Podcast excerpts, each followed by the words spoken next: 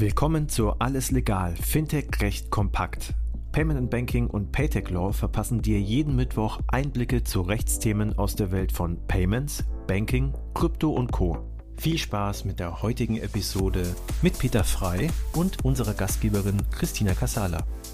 Herzlich willkommen, eine neue Folge Alles Legal, Fintech Recht kompakt. Wer die letzten beiden Podcasts schon verfolgt hat, weiß A, wer mein Interviewgast ist, nämlich der Peter Frei aus München. Hallo Peter. Hallo Christina. Und worüber haben wir geredet? Über ganz viele Dinge, die sich Brüssel ausgedacht hat. Nämlich am 28.06. hat die Europäische Kommission ähm, Entwürfe für vier Verordnungen und eine Richtlinie veröffentlicht. Wir haben schon gesprochen über die äh, Payment Service äh, Direktive 3, abgekürzt PSD 3. Wir haben über die PSR gesprochen, das steht für Payment Service Regulations. Und wir haben im letzten Podcast auch über FIDA gesprochen. Und äh, dahinter verbirgt sich nichts anderes als Financial Data Access Regulation. Eins ist noch offen, Peter. Up to you. Worüber reden wir?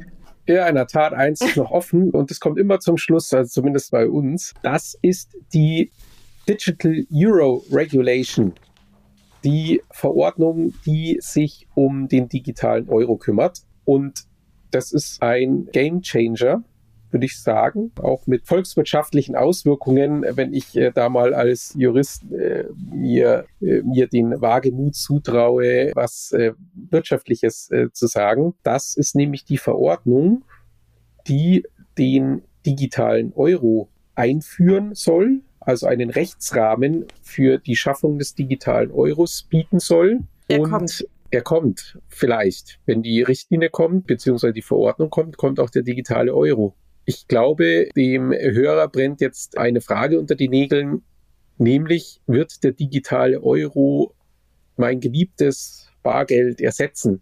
Die Antwort ist nein. Er soll nur als Ergänzung des Bargelds kommen. Er soll ähm, ein weiteres gesetzliches Zahlungsmittel werden. Wir haben ja heute die Situation, das gesetzliche Zahlungsmittel, das wir in Deutschland haben, sind Banknoten und Münzgeld. Das, was wir auf dem Konto haben, das Buchgeld, ist überhaupt kein gesetzliches Zahlungsmittel. Das ist in der Tat nur das Bargeld. Und als weiteres gesetzliches Zahlungsmittel soll jetzt eben der äh, digitale Euro kommen. Weiterhin ist es so, dass der oder sage ich mal, dass es nur eine Ergänzung ist und dass das Bargeld weiterhin ähm, seine Daseinsberechtigung haben wird, soll sogar im, in einer gesonderten Verordnung geregelt werden. Es gibt nämlich eine Verordnung, die dieser äh, Digital Euro Regulation zur Seite gestellt wird. Das ist eine Verordnung, die aussagt, dass Bargeld nach wie vor gesetzliches Zahlungsmittel sein soll. Und dann ist dieser Verordnung dann im Prinzip solche Sachen drin, dass auch Bargeld zukünftig akzeptiert werden werden muss von Zahlungsempfängern im Handel. Natürlich gibt es Ausnahmen, aber die Grundregel ist, äh, es gibt eine Akzeptanzpflicht und zudem soll auch der Zugang zu Bargeld weiterhin ähm, sichergestellt werden durch äh, diese äh, Verordnung Nummer zwei. Jetzt bin ich mal ganz ketzerisch. Mein Bäcker bei mir um die Ecke akzeptiert noch nicht mal Karten, ja? Wie muss ich mir das künftig vorstellen? Wenn ich jetzt sage, ich möchte jetzt mit meinem digitalen Euro bezahlen, muss er das dann machen und anbieten?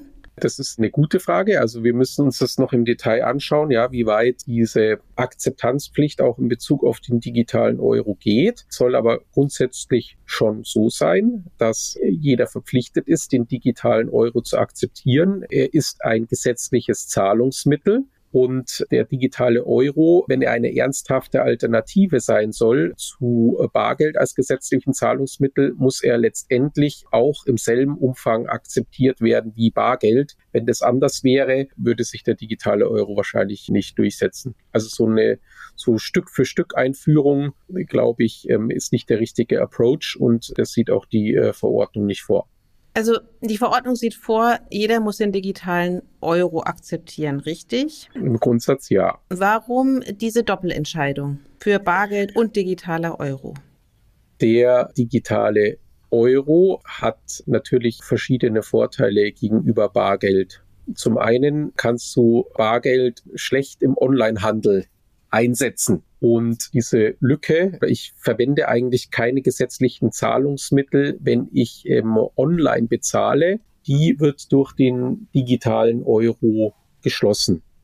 Das heißt, ich werde zukünftig im Onlinehandel mit gesetzlichen Zahlungsmitteln zahlen können. Das ist ähm, der erste äh, Vorteil. Der zweite Vorteil ist, der einem digitalen Euro soll ein Instant Payment möglich sein.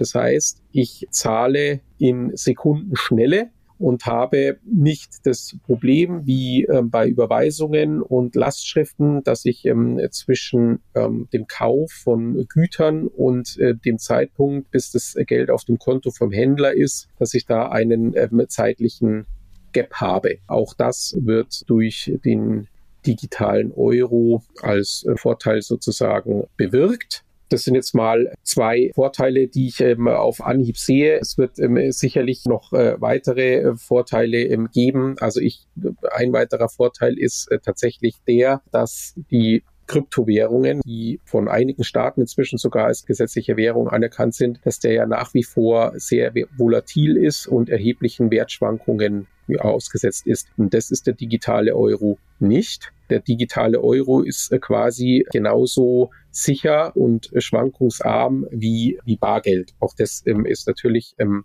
ein Vorteil. Na, wir haben das ja auch bei unserem Partner-Podcast diverse Male auch schon besprochen bei äh, Bitcoin, Fiat und Rock'n'Roll, die sich ja auch eben ganz oft mit dem, mit dem Thema digitale Euro schon auch beschäftigt haben. Allerdings frage ich mich, was bedeutet das denn eigentlich für unsere Kreditkarteninstitute, wenn der digitale Euro eingeführt wird?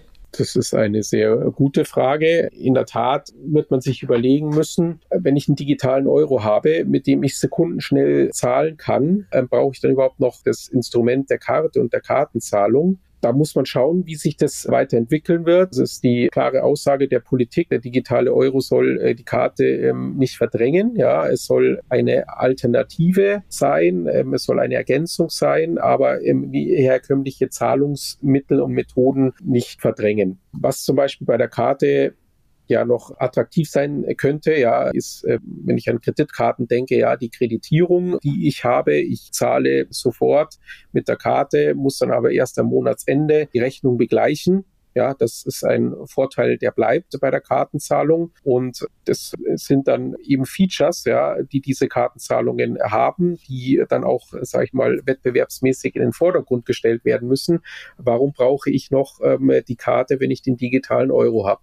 Nun äh, hattest du ja auch gesagt, er soll im Retail-Bereich, im Retail-Markt soll der digitale Euro akzeptiert werden können. Es ist sozusagen Voraussetzung, dass das passieren kann. Jetzt müssen ja Akzeptanzstellen dafür geschaffen werden. Wie lange haben denn die Unternehmen Zeit, sich darauf umzustellen? Da sprichst du ein Thema an, das wir schon im letzten Podcast beleuchtet haben. Wie geht es denn weiter mit den Regulierungsakten, insbesondere ähm, jetzt für unser Thema mit dem ähm, Regulierungsakt des Digital Euro? Also es wird so sein, wir haben ja derzeit ähm, ein Proposal auf dem Tisch schließt sich jetzt das Gesetzgebungsverfahren auf europäischer Ebene an. Das heißt, Parlament und Rat werden sich ähm, mit dem Entwurf beschäftigen und werden den dann hoffentlich irgendwann final erlassen. Dann wird er im Amtsblatt der EU veröffentlicht werden und wird dann 20 Tage nach Veröffentlichung im EU-Amtsblatt in Kraft treten.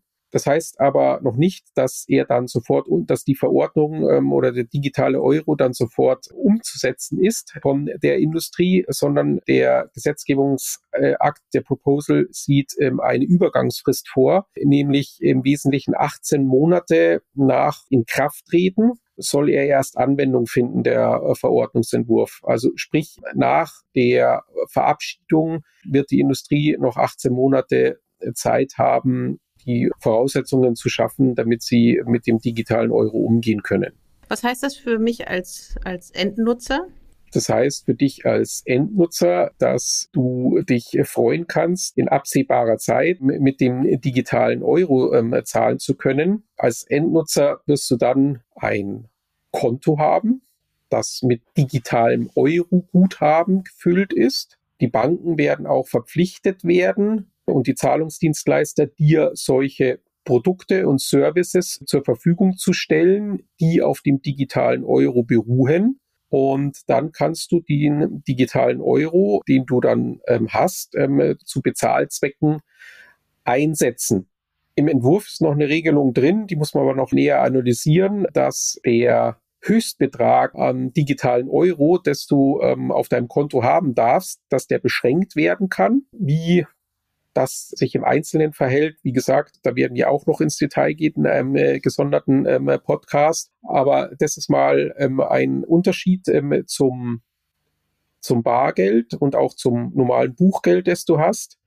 Und was äh, noch vorgesehen ist, dass du keine Zinsen bekommen wirst auf dein Digital-Euro-Guthaben. Auch das wird es ähm, voraussichtlich ähm, nicht geben. Der im Hintergrund ist, letztlich soll der digitale Euro eine Ergänzung des Bargelds sein, also gesetzliches Zahlungsmittel. Auf dein Bargeld bekommst du ja auch keine Zinsen. Dem Gedanken folgend wirst du auch auf deinen digitalen Euro keine Zinsen bekommen. Also das äh, wird noch spannend werden. Ich meine, das Bekenntnis ist jetzt da, der digitale Euro kommt. Brüssel hat sich da schon offensichtlich ein, einen Rahmen überlegt, in dem der digitale Euro eingeführt werden soll. Wie es gehandhabt wird, scheint mir noch ein bisschen diskussionsbedürftig, oder? äh, absolut, absolut. Also da, äh, wie gesagt, äh, wird man noch ähm, den Rechtsrahmen weiter analysieren müssen. Man wird dann auch schauen müssen, äh, was die EBA dazu sagt in Form von delegierten Rechtsakten und Leitlinien. Die hat es ja gar Aber, nicht so gern, wenn sie nicht gefragt wird. Also von daher so wird sie so auch noch es. ein Wörtchen mitsprechen wollen.